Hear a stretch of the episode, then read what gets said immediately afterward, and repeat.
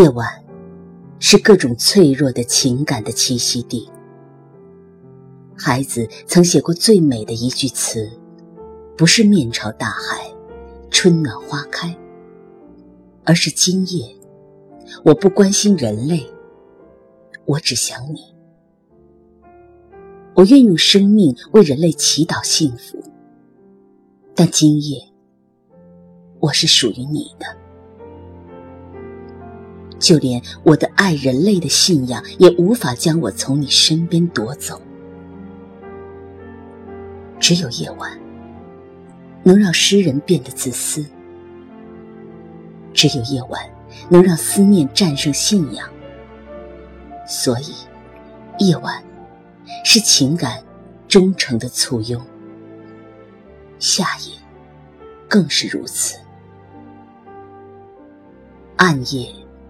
将涌动的热情笼罩。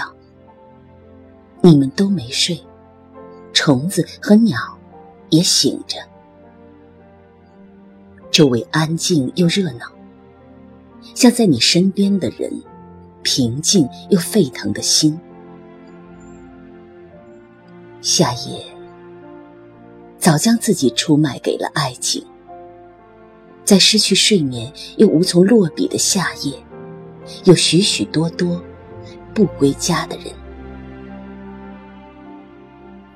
他把你约出来，在穿着短袖就感觉舒爽的气温里散步。你们沿着河岸走了很远，远到他终于积攒了够多的勇气，对你说：“月色真美。”